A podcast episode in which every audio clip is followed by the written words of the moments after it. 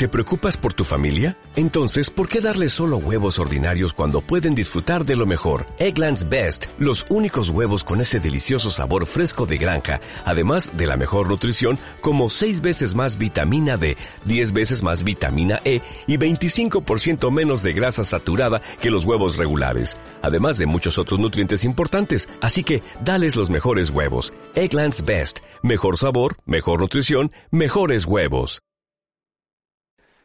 Acompáñenme por favor, Primera de Corintios, capítulo 15. Capítulo 15. Vamos a, a, leer la palabra del Señor. Capítulo 15, Primera los Corintios, versículos 57, 58 y luego 16 del capítulo 16. Vamos a seleccionar del 1 al 4. Es una lectura un poquito extensa. Y pues aquí no debería haber capítulos o versículos en, la, en lo original, es un solo escrito y lo vamos a leer como tal. Ya cuando lo tenga se pone de pie y lo leemos. Amén, hermanos. Primero a los Corintios 15, 57, 58 y luego del 1 al 4 del 16. Una lectura así continua porque yo no sé, no las separaron, pero es la misma realmente la misma lectura. Dice el 57, más gracias sean dadas a Dios, que nos da la victoria por medio de nuestro Señor Jesucristo. Así que, hermanos míos amados, estad firmes y constantes, creciendo en la obra del Señor siempre, sabiendo que vuestro trabajo en el Señor no es en vano. En cuanto a la ofrenda para los santos, hacer vosotros también de la manera que ordené en las iglesias de Galacia. Cada primer día de la semana, cada uno de, de vosotros ponga parte algo, según haya prosperado, guardándolo para que cuando yo llegue no se recojan entonces ofrendas. Y cuando haya llegado a quienes hubieses designado por carta, a estos enviaré para que lleven vuestro donativo a Jerusalén y si fuere propio que yo también vaya, irán conmigo, dice el apóstol Pablo. Cierre sus ojos, oramos. Padre, gracias una vez más por tu presencia, por tu palabra, por tu bendición, por el mover de tu Espíritu Santo entre nosotros y en cada familia. estamos bendiciendo los corazones ahora y queremos que tu palabra sea clara, sea directa, sea eficaz en tus hijos. Por Jesucristo te lo pedimos. Amén. Siéntense, hermanos, por favor. Yo quiero hablarle un poquito sobre la supervisión. Supervisados por Dios. Es el tema de esta tarde, supervisados por Dios. Y cuando hablamos de supervisar, pues es estar bajo la mirada de alguien. Y por regla general no nos gusta. A nadie le gusta que lo estén viendo. Y, pues quiero decirle que es bueno ser supervisados. Aún la iglesia estamos siendo supervisados, hay autoridades, tenemos eh, sobre nosotros y, por ejemplo el caso de pues, los pastores, pues tenemos, tenemos supervisores, tenemos algunas otras personas también, eh, tenemos presidentes de área, tenemos algunos directivos, donde Dios me permite involucrarme para también estar ahí, pues estábamos más o menos manejando un grupo de 300 y fracción de pastores, eh, predicadores en el área norte, y pues de repente nos ven por ahí en un lugar y la gente nos dice, ay, ¿a qué viene? Se nos quedan viendo y ¿qué quieren? Cuando llegamos por allá. Pero usted sabe, ya le decimos, oye, no me vengo a darte un abrazo, vengo a bendecirte, te traemos una ofrenda, gloria a Dios, ¿verdad? Pero es bueno estar así. Entonces dirá, bueno, ¿y quién supervisa a los, a los líderes? Bueno, pues tenemos todavía otras autoridades arriba de nosotros. ¿Y quién, auto, quién supervisa al presidente nacional de nuestra organización? Bueno, pues la asamblea, los casi 600 pastores de la confraternidad, todos están viendo al presidente, cómo se para, cómo se sienta y todo, ¿verdad? A dónde va y a dónde no va, todo eso. Es decir, es un círculo de supervisión. Pero más allá de esto está la mirada de Dios. Eso es lo principal. No me preocupa tanto que el hombre me supervise, que el hombre me esté viendo me debe preocupar que Dios me ve y también me debe preocupar sobre todo que cuando no me ve el Señor. Pero creemos que siempre nos ve el Señor. porque Él a través de siervos, a través de pastores, a través de esas autoridades, Él está supervisando su obra. Porque no crea, Él es el mayor interesado de toda la obra de Dios. Él es el primero que pregunta cómo está la obra, cómo amanecieron ahora, cómo están los intereses de la obra, cómo está el valor de mi, de mi obra, diría el Señor. Porque recuerde, le costó lo más grande, le costó la sangre de su hijo. ¿Cómo no le va a interesar? El avance, el progreso o el retroceso de la obra de Dios, a él le preocupa también. Y qué bueno que hay hombres como Pablo que están preocupados por la obra de Dios. Y sobre todo porque Pablo, recuerde, es el fundador de esta iglesia, lo comentábamos el, miércoles. Él es el, el padre espiritual de ellos dio parte de su tiempo, hablamos de meses, hablamos de años, para llegar y predicar en la calle, en algún lugar, y compartir la palabra y ver cómo las almas venían a los pies del Señor, instalar pastores en ese lugar, y todo eso era un trabajo constante que a él le dolió. Es más, Claramente Pablo decía, porque no se pierde esa identificación y no debería de perderse con quienes nos establecieron y quién nos supervisa en la actualidad. Pablo les dice, ustedes son mis credenciales. Ustedes son los que hablan de mi ministerio, de lo que Dios me ha dado, de mi responsabilidad delante de Dios sobre todo y delante de la gente. Esa es la relación que debe haber, hermanos. No se debería perder, pero a veces se pierde. O algunos dicen, ya se fue, pues ahora sí que le vaya bien, ¿verdad? Pero no, no debería perderse en, en sentido espiritual solamente. Oración, búsqueda de Dios, preocupación de la obra de Dios. Y debe ser constantemente de esa forma. Pero estamos, recuerde, bajo la mirada de Dios. El apóstol Pablo pasa revista algunas áreas importantes de la iglesia que yo quiero que usted medite esta tarde acerca de la necesidad de que el Señor nos eh, esté viendo ahora y que nos diga cómo estamos. Si andamos mal en alguna área de la vida, si hay que mejorar, hay que avanzar o, hay que retroceder, que aquí no, aquí, aquí no hay retroceder, aquí hay que avanzar en todo momento. Así que vamos a entrar bajo esa mirada apostólica en esta tarde. Encontramos en estos versículos, ahí encontramos una mirada a la condición cristiana. Se analiza. Y aquí puede haber dos, dos enfoques. Uno, a que estas personas se les motiva a alcanzar algo que todavía no tienen. O a lo mejor eh, reflexionar en lo que tienen y poder recuperar lo que se ha perdido en algún momento. Porque les habla, les habla de constancia, les habla de esto precisamente y de la firmeza y de la abundancia. De eso es lo que él enfoca en esa condición. Los creyentes deben ser constantes. Es decir, creyeron en algo, ahí se mantienen. Están perseverando en lo que han creído también. No están menguando. No son vacilantes en el pensamiento hablando de la fe. Eh, es decir, mañana están muy fervorosos y pasado mañana como si nada hubiera pasado. Esa no es la condición de la iglesia. Es perseverar en lo que tenemos, es avanzar, es crecer en, como dice la escritura, en la gracia y en el conocimiento de Jesús, dice el apóstol Pedro. Pero tenemos que ser constantes. El gran problema de muchos creyentes es que, hermanos, no son constantes ni en la oración, porque Pablo dice que seamos constantes en la oración también, en la fe en muchas áreas de nuestra vida tenemos que estar ahí permanentemente, asistir al culto, diría el autor de los hebreos ahí, no dejen de reunirse como algunos tienen por costumbre, y más cuando veis que aquel día se acerca, es el tiempo de Dios hermanos, y que Él nos encuentra aquí, pero viene la feria de San Marcos y las bancas se vacían, eso es ser constantes hermanos, amén. Eso es ser constantes en la obra del Señor.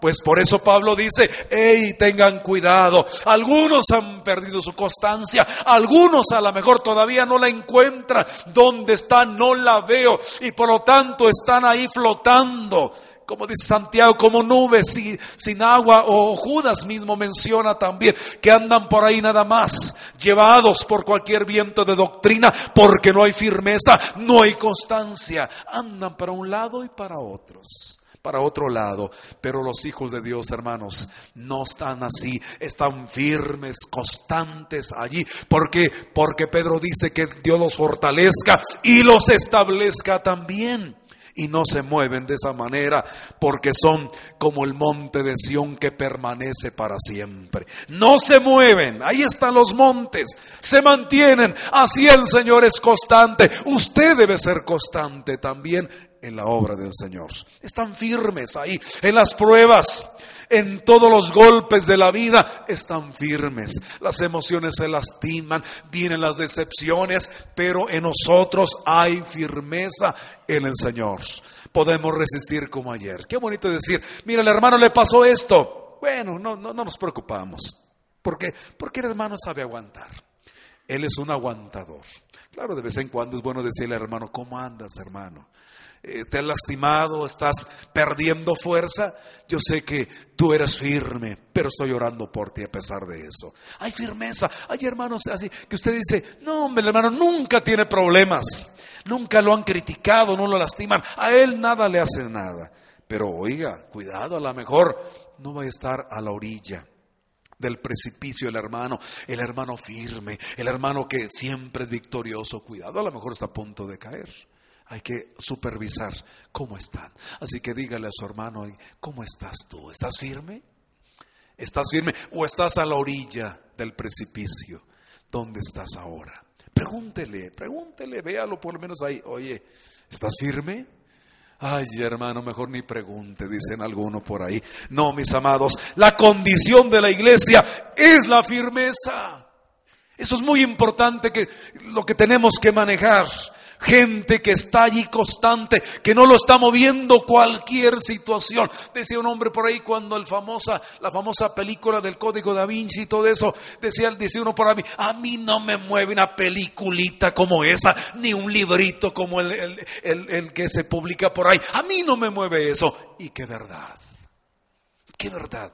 No me mueve un video, no me mueve una noticia, no me mueve nada de eso, porque yo sé en quién he creído. Es la mentalidad de cada creyente de la iglesia del Señor. Y ahí es donde Dios se preocupa tanto que tengamos una iglesia firme porque puede golpear cualquier cosa, eh, como los, los diques en, los puertos, que vienen las olas golpeando, que puede arrancar ahí el verdor que se acumula ahí, eh, por lo que esté ahí, en los hongos, lo que sea, la humedad, eh, pegan las rocas, arrancan aquello pero se mantiene el dique firme porque fue creado para eso. De otra manera, hermanos, se destruye la ciudad o se destruye el puerto, pero la iglesia es como un dique también, es como una muralla, debe de mantenerse, no debe de golpearle nada. Pero a veces un viento primaveral, hermanos, hace estragos en la vida de alguna fe, de algún creyente, y esa, esa condición no es la recomendable,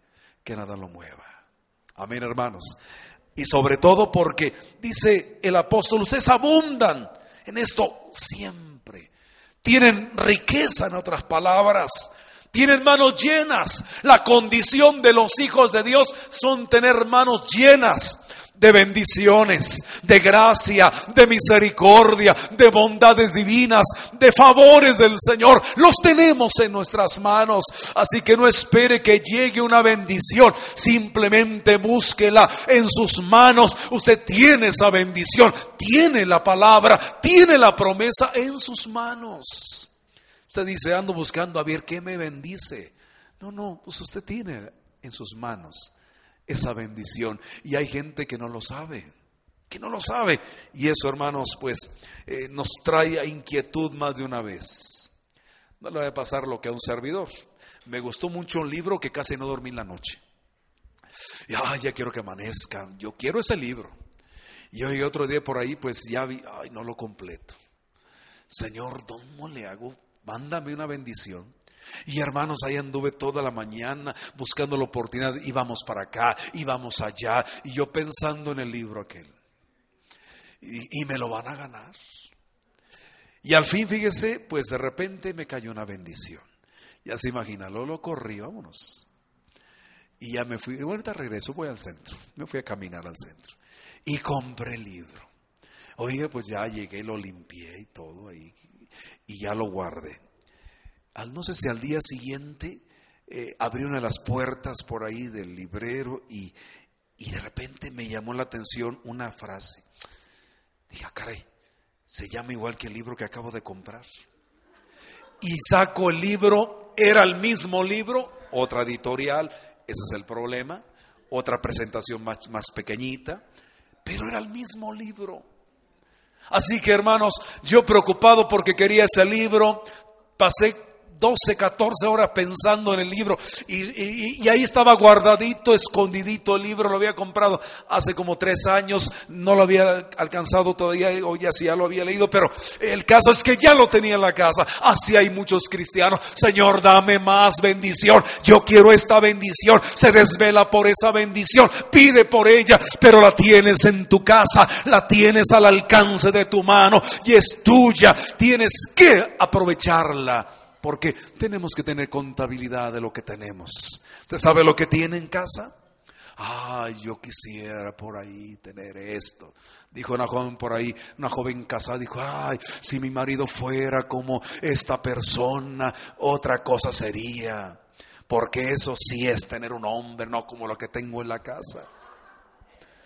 Y resulta que el que estaba en la casa era mejor que el supuesto hombre ideal que tenía enfrente. Aquel se derrumba y el marido, mire, no sabe lo que tiene. ¿Usted sabe lo que tiene? Mujeres, digan amén. ¿Sabe lo que tiene? Hombres saben lo que tienen en su casa. Hijos saben los padres que tienen. Un día le dije a una joven y le dije, ellos son tus padres, no aquellos. Ellos son tus papás. Aunque los veas como los ves, pero son tus padres. Esa realidad nadie la cambia. Hermanos, pasemos revista a lo que tenemos, la condición que tenemos. Usted dirá, es que si yo tuviera esto sería diferente, pero lo que Dios te ha puesto al alcance es lo que tú necesitas, es suficiente para tu vida, para el propósito que Dios tiene en tu vida. No busques lo que no tienes o lo que a lo mejor no vas a tener nunca, sino lo que tienes, Dios te lo va a usar ahí para ti, para edificarte, para bendecir tu vida. Busca el libro, ahí está, la mejor. Por eso ahora, así que rápidamente antes de ver un libro ahí, pregunto, ¿lo tengo? Amén. Y ahora pues ya tengo dos. No sé qué voy a hacer con el otro, ¿verdad? Pero bueno, los dos me gustan, así que voy a leer a los dos. Aparte para que desquite el precio. Hermanos, hay una mirada a la motivación cristiana también. Fíjese, Pablo tiene que ver el nivel de la obra dejó a los creyentes años atrás. ¿Cuánto pasaría? No tengo el dato. Y, eso es muy importante. Fíjese, fundamos una obra en Ciudad Victoria en el año 84, ya llovió, y fundamos una iglesia, estaba yo jovencito, andaba en, tenía 21 años, y fuimos a trabajar en aquel lugar. Me acuerdo que llegaron las compañeras, unas muchachas de la ciudad de Monterrey, de la industrial ciudad de Monterrey. Llegaron las jovencitas, tacón alto, eh, muy elegantes, y nos dijeron, hermanos, ahí está el campo, váyanse a repartir folletos. Hermanos, el lodo nos llegaba hasta aquí. Ya se imaginan los tacones altos, ¿dónde quedaron? Lo bueno es que mis zapatos sí los salvé en ese momento. Y ahí andamos repartiendo folletos en ese lugar de Ciudad Victoria, la colonia Ampliación Portes Gil, me recuerdo, en el 84. Y fundamos una iglesia. Terminamos con más de 100 personas de asistencia, 70 eh, personas consolidadas. Pusimos departamentos. Ahí, bueno, nuestros líderes que estaban al frente éramos los jóvenes que apoyamos. Yo no era pastor ni predicador todavía ahí andábamos y se quedaron ahí. Y al año siguiente me invitan a predicar, eh, al aniversario me invitan a colaborar ahí, a testificar. Después también tuve la oportunidad de predicar, pero en el aniversario y luego empiezo a mirar, ¿y qué cree? Un año después, faltaba la mitad de la iglesia. Y había otras gentes que no conocía. Y le digo al pastor, ¿dónde está la familia tal, la que nos ganamos en tal lugar? No, se fueron hace tres meses, uh, otro a la semana se fue. Y oiga, la mitad de la iglesia ya no estaba. Eso es progreso, eso es bendición, eso es perseverancia. ¿Qué, qué faltó ahí? ¿Qué no motiva a esa iglesia? Y el pastor dijo, no, pues acabo Dios me va a dar más almas nuevas. Sí, pero nos desgastamos un mes trabajando. Las muchachas ahí, como le digo, pues hasta aprendieron a hacer almorzar. A las muchachas dijimos, hagan ustedes de almorzar esta ocasión. Y no sabían ni un huevito revuelto nos podían hacer. Yo les hice de almorzar una vez a las muchachas. Imagínense. ¿Por qué? Porque no sabían, pero ahí andaban evangelizando a las muchachas. Hoy son grandes amas de casa, son buenas cocineras. Eso espero. Pero hermanos, el avance de la obra de Dios, ¿cómo está?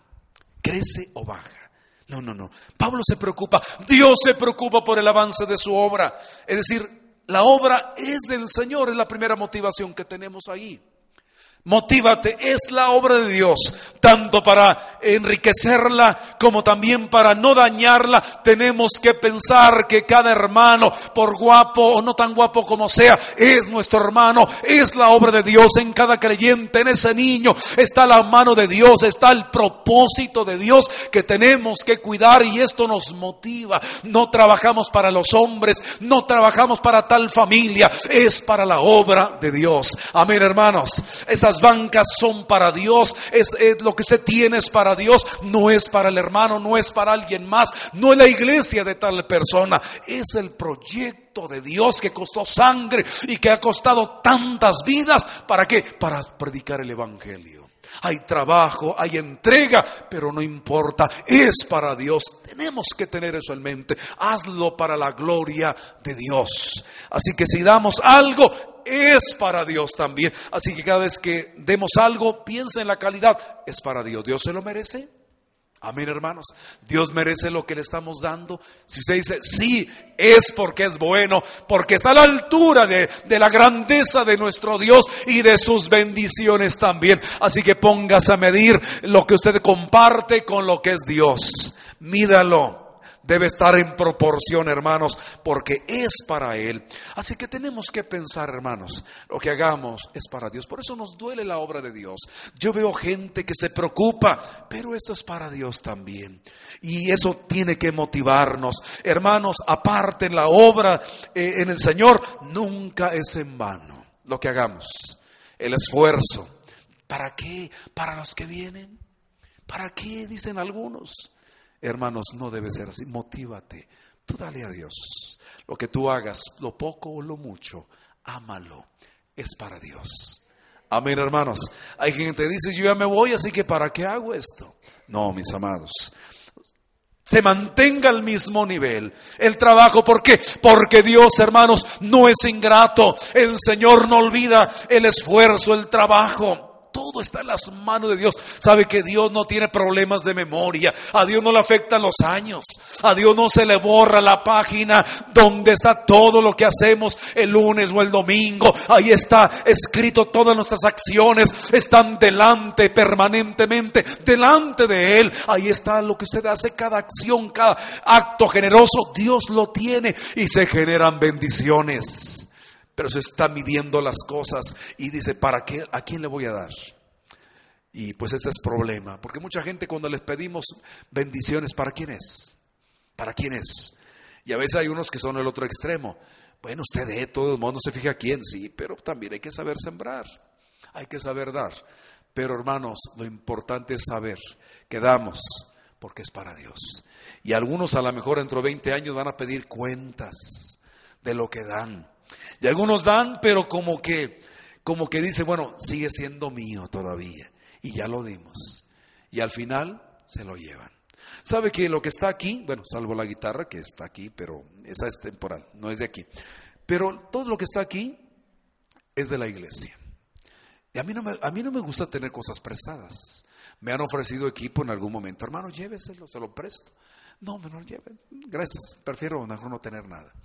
Porque una ocasión sí, una joven, una joven que me prestaba una guitarra, eh, me hizo un dramito una vez y yo le dije, Dios Señor, pues no, es correcto. Me hizo una broma, me dijo, hermano, van por la guitarra esta tarde, se la van a llevar y pues ya la vendí.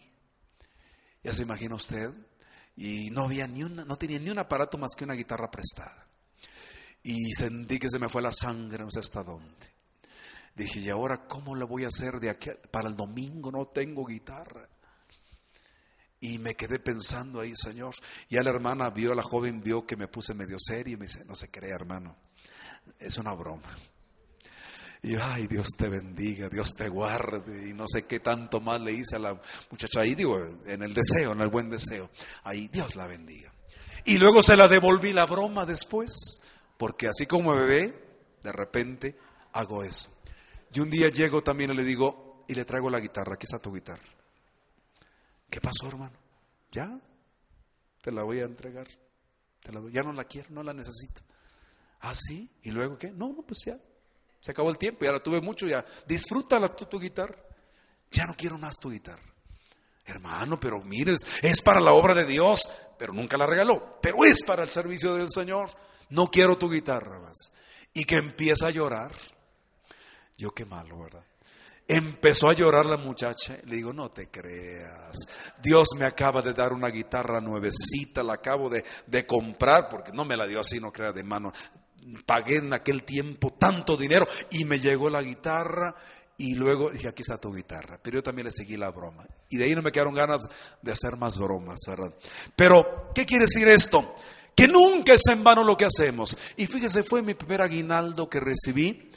Y yo le dije a mi esposa, ¿qué hacemos con este aguinaldo? Y me emocioné tanto, era una buena cantidad. Y, me acuerdo que era el aguinaldo del ingeniero, por cierto. Y dije, ¿qué hago? ¿Qué hago? Y lo primero que le llegó a la mente a mi esposa, una guitarra. Y lo primero que me llegó a mi mente, una guitarra. Dirán los niños, bueno, ¿y nosotros qué culpa tuvimos, verdad? Pero bueno, el caso es que nos fuimos y compré la guitarra, no conocía de marcas, agarré una y sí estaba un poquito carita, pero muy buena, y la compré y la usamos en la iglesia. Hermanos, nunca es en vano estar en la obra de Dios.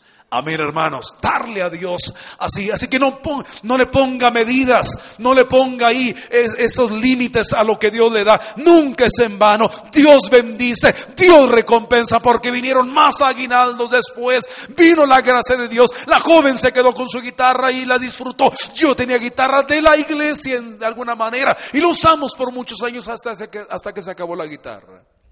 Y al último me la querían pagar ya. Dije, no, pues ya, ya la pobre guitarra ya anda, y por ahí anda, pero ya, ya se quedó ahí. Pero lo usaron para la obra de Dios. ¿Por qué? Porque todo esto es de Dios. Queremos que esto sea de Dios para su gloria y nunca es en vano. Hay gente que ha dicho, hermano, yo trabajé ahí, yo hice el templo Misión Cristiana Jerusalén. Fíjese, hay personas que han dicho que ellos lo hicieron. Ah, caray, ¿usted lo hizo? Sí, hermano, yo lo hice. Bueno, si es así, pues Dios lo bendiga. Dios lo va a seguir bendiciendo. Yo creo que ya lo bendijo pero que fueron muchas manos que trabajaron aquí. Amén, hermanos. Pero no es en vano, motiva, motive su vida, no se pierde, aún desde una moneda hasta lo más grande que podemos dar, no se pierde. Nuestro triunfo también, hermanos, está seguro. Así que tenemos que levantarnos en la obra de Dios. Si la obra es atacada, si hay confusión como en Corinto, si hay divisiones en Corinto, el, el triunfo es seguro. Hay un remanente que va a vencer en, su pueblo. Hay gente que va a luchar sobre cualquier problema. Porque los enemigos de la iglesia son las divisiones, son las críticas, es el pecado, es el ocultar el pecado. Son los enemigos de la iglesia. Y Pablo dice, ustedes son triunfantes. El Señor los saca adelante en todas las cosas. Y eso tiene que motivar a la iglesia. Que la iglesia no mengua, la iglesia no se estanca, la iglesia siga adelante adelante. Amén, hermanos. Avanza la obra de Dios. ¿Por qué? Porque el Señor ha prometido. Dice que aún las puertas del infierno no prevalecerán contra la iglesia. No queremos visitar el infierno para, para derrocarlo. Lo que sí queremos es sacar un alma del infierno. Si queremos vencer a nuestros enemigos. Si queremos tener victoria en todo momento. Y esto nos motiva. Y Pablo dice claramente, ustedes son triunfantes, así que motívense, aliéntense, van a vencer en todo momento y créalo. Esto es, la, lo que motiva a la iglesia, porque el Señor va a defender a su obra en todo momento. Y hermanos, tenemos una mirada, para terminar, a la generosidad cristiana, versículo 1 al 4 del 16. Tenemos una mirada también, sí, porque Pablo dice, tengo que revisar también esto. Fíjese, hablando de generosidad desde otra perspectiva, es una ordenanza también. Es una ordenanza. Dar ofrenda es una ordenanza apostólica. Así como yo lo ordené en Galacia, háganlo ustedes también. Allá establecí este método para ofrendar. Y hay bendición para los santos, pero hay una ordenanza. Así que el ofrenda no es algo que se le ocurrió al pastor anterior o al fundador de esta iglesia. Esto está en la Biblia, está allí como una bendición, como algo que nos proyecta, algo que nos identifica con el Señor. Decíamos el ejemplo, porque Él siendo rico, Jesucristo, se hizo pobre para con su pobreza enriquecernos a todos. Es su ejemplo que nos influye, que nos motiva para dar. No hay hermanos tacaños, en otras palabras. No debe haber creyentes limitados, creyentes que son generosos porque saben que la palabra de Dios lo dice. Amén. Así no decir, ya empieza el pastor, no, no, no. Ya empieza la Biblia a decirme que tengo que ofrendar y que tengo que dar para su obra. Eso es muy importante que tengamos en mente. El ofrendar es para Dios, hermanos. El ofrendar es para Dios. Ay, el hermano se va a gastar esto. O a lo mejor se van a gastar esto ahí en el templo. Pues qué bueno que se gaste. Hay gente que, que cuando es para ofrenda de la iglesia, encantados de la vida. Pero yo conozco iglesias que el día que predique el pastor dan 100 pesos de ofrenda total.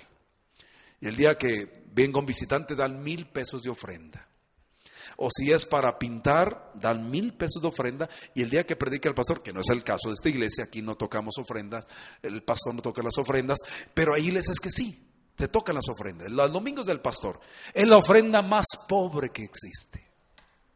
Amén, hermanos. Por eso Dios mira esa ofrenda también. Ah, es para el pastor. No, ya tiene los diezmos que se, con eso que se, se aguante, ¿verdad? Imagínense. Lo que no supieron en una ocasión, esa fue mi experiencia, era la ofrenda tan pobre y un día mi esposa le dije, mira, tenemos el aseo, no tenemos para pagar, así que vamos a dar la ofrenda el domingo para el aseo. ¿Qué te parece? Y así no batallamos, si dan bien y si no, pues la damos, la ofrenda. Y dimos la ofrenda. Y la gente, como curiosamente, daba muy poca ofrenda y todos se la dábamos allá. No sabían que estábamos haciendo con esa ofrenda. Y cuando llegaba así, ver una ofrenda buena así de, Gloria a Dios. Oye, pues la sobraba para el pastor y para el aseo también. A veces no se piensa, es para el pastor. No, hermanos, no es para el pastor la ofrenda, es para Dios. Aunque la tomara, como digo, reitero, no es el caso de esta iglesia. Todo aquí va al tesoro. Pero, ¿y si yo agarrara la ofrenda? ¿Daría usted la misma ofrenda de ahora? ¿Usted la daría? No me conteste. ¿Usted la daría igual? Dios lo está viendo. Somos supervisados. Eh, no, es que es para el hermano, ¿no? ¿Usted daría la misma ofrenda? Sea honesto, pregúntese. No, hombre, yo le daba la mitad. Yo no daba nada. Otros, gloria a Dios, yo daría más. ¿Verdad? ¿Habría unos cinco de esos? A lo mejor sí, creo que sí, a lo mejor. Pero como le digo, no es el caso. Entonces, es una ordenanza, es una, es, es una, sobre todo, es una bendición también. Es para suplir necesidades de otros. Particularmente son los santos aquí en el propósito. Pero Pablo ha instituido los que viven en el altar, los que sirven en el altar, que vivan del altar. Qué bonito sería decirle a los músicos, hey, ya dejen sus chambas. ¿Les gustaría trabajar aquí? Yo no sé si estarían aquí ocho horas ensayando como mínimo. ¿Les gustaría tener músicos de tiempo completo? Pues qué bendición, vamos a ofrendar más. A lo mejor se logra. Y que ellos quieran también, ¿verdad? Los músicos. Quieran estar de tiempo completo. Hay iglesias de tiempo completo. Hay iglesias que a, ciertas personas dicen, mira, te doy tanto por semana, pero tantas horas tienes que trabajar en esto. Y, y qué bonito.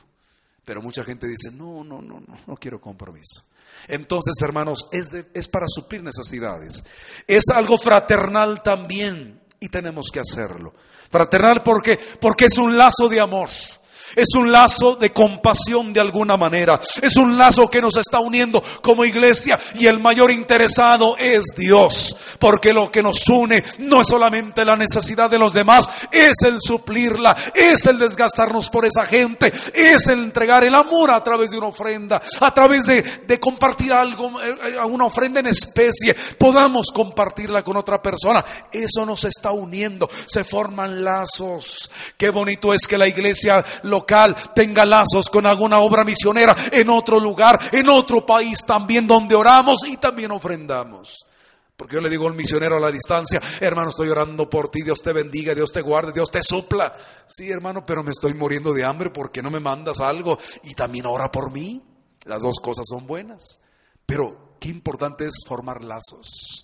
Así que hermanos, que Dios nos pueda abrir extensiones para que la bendición suya llegue hasta allá y podamos bendecir otros ministerios, podamos proyectarnos en algún área de necesidad o en un área de tragedia también, porque puede haber tragedia como lo fue en Tabasco hace algunos años, como lo fue en Yucatán y lo ha sido en otras áreas donde hemos mandado bendiciones hasta allá porque eso es importante. ¿Y cuándo se va a hacer? Es algo sistemático. cada semana, cada primer domingo de la, o primer día de la semana más bien, textualmente hablando, que es el domingo, aparten algo, guárdenlo. Y Pablo dice, para que cuando yo vaya no se levanten ofrendas, para que no haga mucho ruido. Y usted sabe, ahora las ofrendas le puedo dedicar 10 minutos, 20 minutos. Pablo dice, no quiero que lo hagan en público. Pero cada semana mejor vayan a guarden esto y cuando yo llegue lo entregan. Es más, si quieren, pues yo también voy con ustedes. La mirada apostólica, la supervisión. Aquí nadie nos supervisa más que nosotros mismos nos supervisamos como iglesia. Pero tenemos que ver que es Dios el que está ahí. Cada semana podemos separar algo. ¿Usted separa algo cada semana?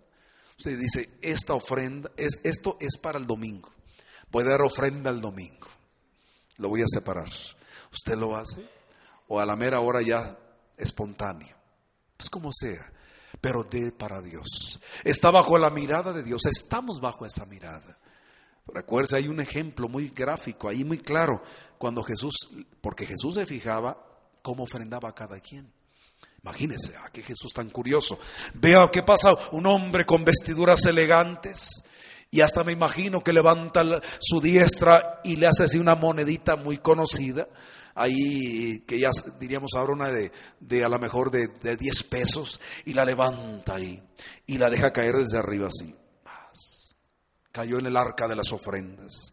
Y Jesús lo observa. Y una mujer por ahí eh, con una vestidura no muy elegante, un poco ya desgastada, va caminando y lleva su ofrenda como que la va ocultando y va avanzando. Y, la, pone ahí para que no se vea. Y, claro, la gente sí, pues la esconde porque va a dar, va a dar un peso. Y a lo mejor efectivamente dio un peso a lo mejor. Pero dice la Biblia que dio todo lo que tenía. El rico dio 10 pesos. Pero era, era lo mínimo. Era lo que, de lo que le sobraba. Dio esa cantidad y Jesús lo vio. Así que hay una mirada de Dios que nos ve lo que hacemos para Él. Hermano, Dios, Dios se interesa en esas pequeñeces, pues esas pequeñeces están bajo la mirada de Dios. Amén. Por eso dice Pablo, separe cada semana, sistemáticamente, háganlo así. Separen algo. Separen sus décimas, diríamos ahora. Separen la ofrenda también para la obra de Dios. Señor, te voy a dar esto esta semana. Te voy a dar esto. Y aparte, como le digo, Él lo observa. Él lo observa. Y si no, por, por lo menos los hermanos ellos ven. ¿Verdad que sí? Ellos también observan, pero Dios es el principal. Preocúpese que Dios sea el que vea y no los hermanos. Amén. Hay gente que no le gusta poner ahí que se exhiba públicamente sus ofrendas. Qué bueno. Hay quienes le gusta así. Otros sí les gusta que se vea, que se escuche de que yo ofrende también. Cada quien tiene su estilo. Pero lo principal es que ambos están bajo la mirada de Dios. La, la generosidad cristiana no debe de menguar, no debe de caer, debe de avanzar, de avanzar cada día. Amén, hermanos. Así que, ¿le gusta la supervisión así? Amén. ¿Quiere ser supervisado por Dios? Yo sí. A mí me gusta, Señor, ¿cómo estoy ahora? ¿Cómo vamos? Yo le digo a Dios constantemente, Señor, hazme una evaluación y oro a Dios. Y de repente no cree así, me digo, ay Señor, creo que en esto estoy fallando. O a lo mejor alguien también me, de alguna manera, Dios usa y me comparte alguna predicación, me dice que, que ando mal en algo y que hay que cambiar. Así que en esta tarde yo los invito a que ser evaluados por Dios. Amén. Cada familia, cada creyente, quiero que sea evaluado en esta tarde. En un trato directo, Dios y usted nada más. No me va a venir a contar a mí su vida. No, no, Dios la conoce. Así que no tiene que contársela. Simplemente dígale, Señor, no he pensado en esto, pero aquí estoy. Evalúame. Dime. Ponme la balanza. ¿Doy el peso? ¿Paso la prueba? Amén. Examíname ahora. Pruébame como dijo el salmista y ve si hay camino de perversidad. Y si no, eh, si lo hay, pues guíame al camino correcto o eterno. Así que venga a ser evaluado por Dios esta tarde. Póngase de pie, por favor. Hola, buenos días, mi pana. Buenos días, bienvenido a Sherwin Williams. ¡Ey! ¿Qué onda, compadre? ¿Qué onda? Ya tengo lista la pintura que ordenaste en el ProPlus app. Con más de 6.000 representantes en nuestras tiendas listos para atenderte en tu idioma y beneficios para contratistas que encontrarás en aliadopro.com. En Sherwin Williams somos el aliado del PRO.